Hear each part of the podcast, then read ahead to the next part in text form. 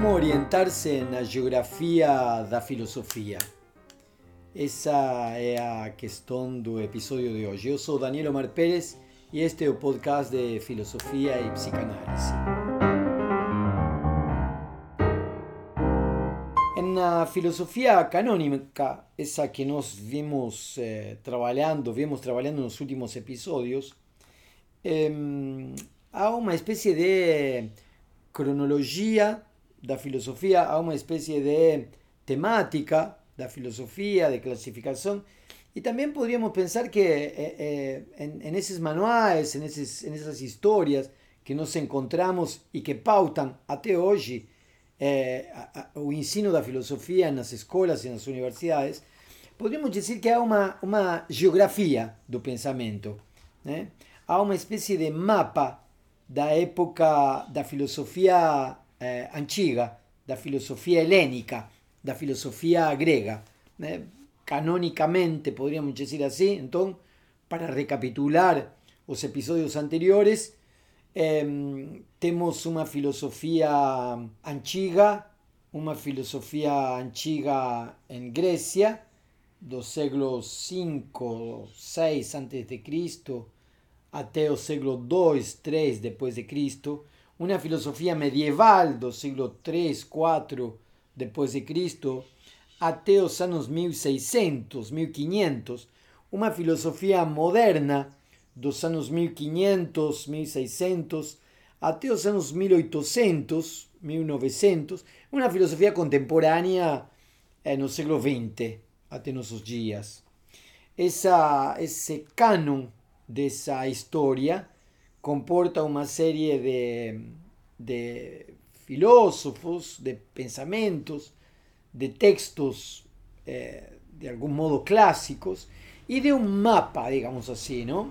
A un mapa entonces de filosofía antigua, esa que está en Grecia, eh, que de algún modo nos muestra un lugar donde aquellos pensadores aparecían. Heráclito, en la ciudad de Éfeso y Parménides en Eleia inauguraron dos extremos da reflexión occidental. O primero, Heráclito de Éfeso, afirmaba que todo flui. O segundo, Parménides de Eleia, contrariamente, decía que todo era eterno e imóvel. Em Mileto, outra cidade do nosso mapa, surgiram as cosmogonias ou explicações racionais da causa e o funcionamento do universo. Mas foi Platão, na cidade de Atenas, no século IV a.C., quem deu uma definição, digamos, filosófica ao termo grego filosofia, amor a sabiduría. Un nombre surge como una rememoración de aquellos que tenían sido verdaderos sabios por parte de los amigos la sabiduría, los filósofos. Los filósofos son amigos la sabiduría. Y por oposición los sofistas, cuyos principales representantes eran Protágoras de Abdera, otra ciudad, y Gorgias de Leontini. Leontini fica en actual Italia. Platón también pensa su filosofía a partir de una escuela, a academia, que era una especie de centro de pesquisas, donde ministraba sus aulas en Atenas. Durante sus eh, estudios, durante sus ensinos, sus ensinamentos, apareceron varios discípulos.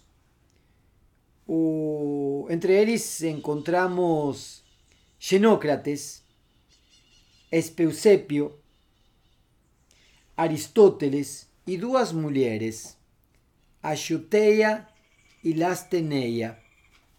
Un de sus discípulos, Aristóteles, era nativo de Estagira, da Macedonia, se separó de escuela, de academia, y fundó otra escuela, que fue denominada de Liceo.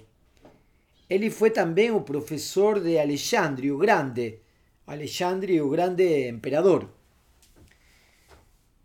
En la época medieval se configura otro mapa da filosofía medieval. La cultura medieval surge como declino en toda la cultura helenística. La República Romana y después su Imperio Romano comienzan a dominar a Sena que resgata a historia de Occidente como siendo su propio verso. El cristianismo pasa de una religión primitiva y perseguida a religión hegemónica da Nueva Europa. En el inicio, los cristianos ofrecen sus primeros mártires.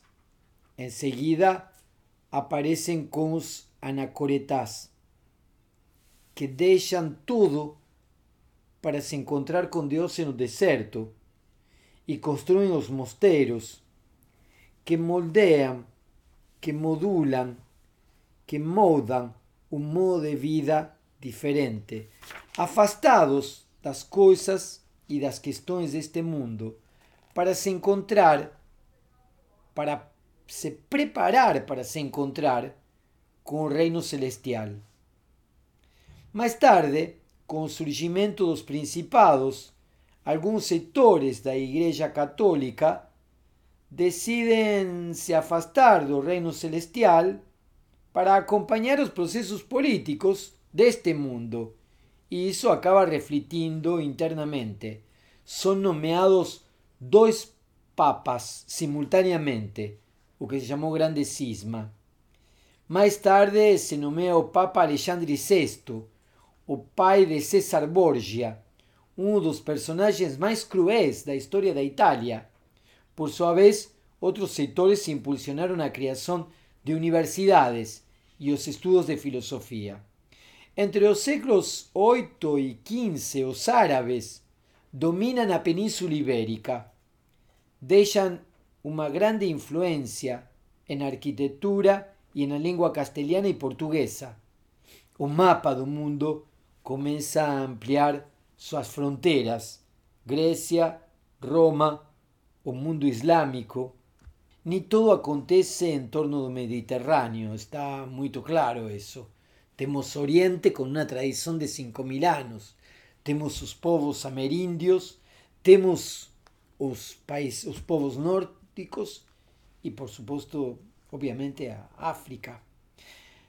Mas desde tu punto de vista eurocéntrico, Colombo descubre América en 1492 y no demoraron mucho en comprobar empíricamente que la Tierra era redonda.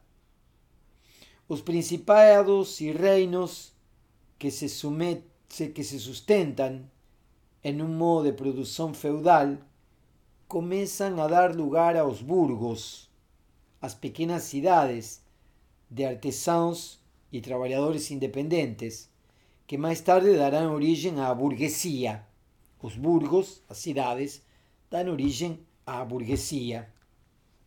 Y ahí aparece otro mapa, un mapa de la filosofía moderna. La cultura moderna surge con el desenvolvimiento de las ideas humanistas, como ya dicemos en otros episodios, mas también surge con el desenvolvimiento de la economía capitalista. A burguesía los burgos, a burguesía mercantilista, da lugar a origen da lugar a origen da burguesía industrial y más tarde financiera, como progreso dos medios técnicos de producción y también da exploración do trabalho. É a passagem do artesanato para a fábrica. O estudo da natureza e do espírito traz como correlato a técnica, ou pelo menos o desenvolvimiento en grande escala da técnica. Na época medieval acreditábase que Deus tinha escrito dois livros. Um é aquele que conhecemos pelas Sagradas Escrituras e outro é o mundo, como criação divina.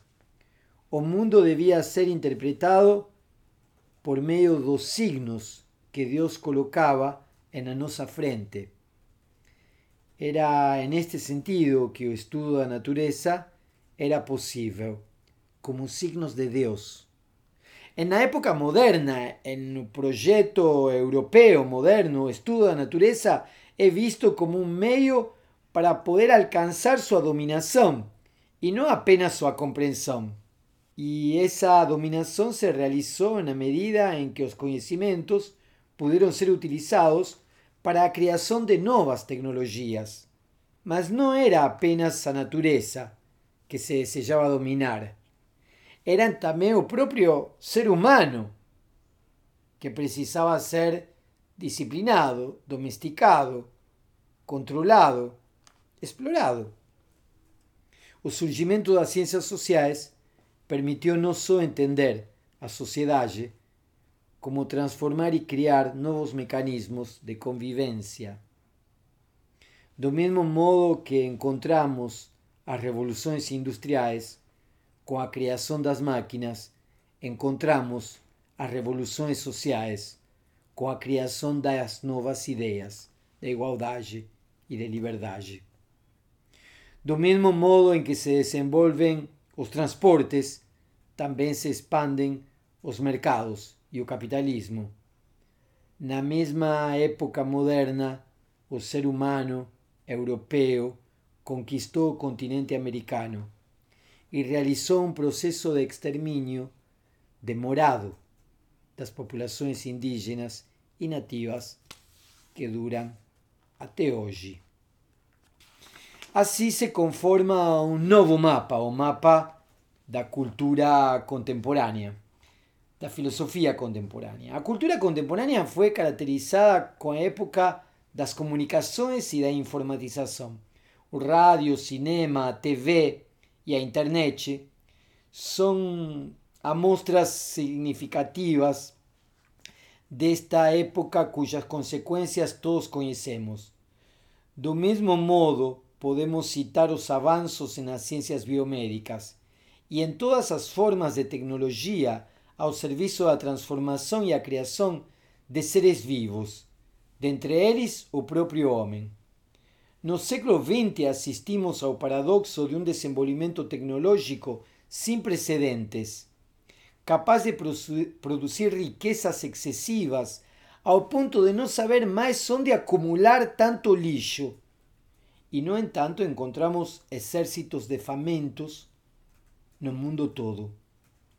Paradoxalmente, apenas grandes preocupações com os direitos humanos, junto de grandes extermínios em massa de, de populações inteiras, como a situação dos judeus na Segunda Guerra Mundial, como a situação das nações africanas nas guerras de liberação nacional, como a situação dos negros no Brasil, como a situação, como dije anteriormente, las poblaciones originarias de América Latina, de América toda, y también con las víctimas dos gobiernos tiránicos das dictaduras militares de América Latina durante los años 60 y 70. Todos estos elementos, de entre muchos otros, conforman los horizontes históricos, sociales y culturales de un mapa no qual aparecem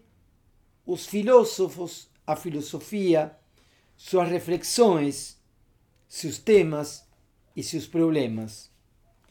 Aí temos então citado a Platón, Emile Cioran, Michel de Montaigne, Friedrich Nietzsche, Karl Marx, Immanuel Kant, Martin Heidegger.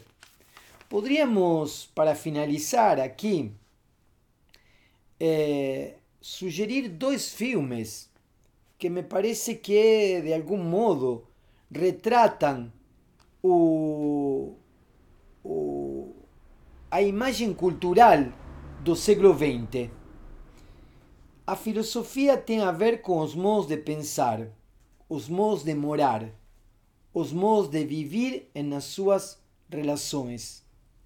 Estas coisas são retratadas de diversas maneiras em filmes como Metrópoli, de Alemanha, 1926, do diretor Fritz Lang, no qual se mostra a problemática da vida nas sociedades produtivas e de massas. Há uma denúncia contra a alienação e a exploração de trabalhadores e trabalhadoras. Apresenta-se o desenvolvimento da construção ideológica do protagonista e da aparição do elemento transcendental, religioso, como instrumento de superação das misérias do mundo. En ese filme, criado como ciencia ficção, como ficção científica, no início do século XX, não há qualquer definição de filosofia, mas podemos nos conduzir a pensar sobre a própria situação perante o trabalho alienante e o poder político, para assim partir em uma reflexão filosófica. Tem um segundo filme, e aqui finalizamos. O filme The Wall, de 1982, do diretor Alan Parker, baseado no próprio disco de Pink Floyd. Podemos ver a crise de uma pessoa que, através de suas fobias, fraquezas e obsessões, relembra o autoritarismo do sistema educativo. É interessante. A educação não é vista aí como um momento de liberação. A educação é vista aí como um sistema de dominação e de controle. O sistema educativo é denunciado e o cansaço de que outros pensem por ele faz com que o protagonista entre em uma crise profunda. O protagonista vê-se o mundo desabar e busca outros modos de reconstruí-lo. Para alguns, o muro representa o sistema de autoproteção que as pessoas constroem como defesa de um mundo que se apresenta hostil e agressivo. Para outros, significa a muralha que as próprias instituições edificam, provocando mecanismos de imposições que levam o próprio sujeito ao distanciamento de si mesmo. O filme nos incita também a pensar, não há nenhuma definição filosófica no filme, mas pode ser um ponto de partida que nos permita pensar na função da educação e no lugar que temos dentro dessa maquinária. Também não encontramos, como disse, definições, mas é um bom motivo para pensar. Concluímos por aqui. Muito obrigado.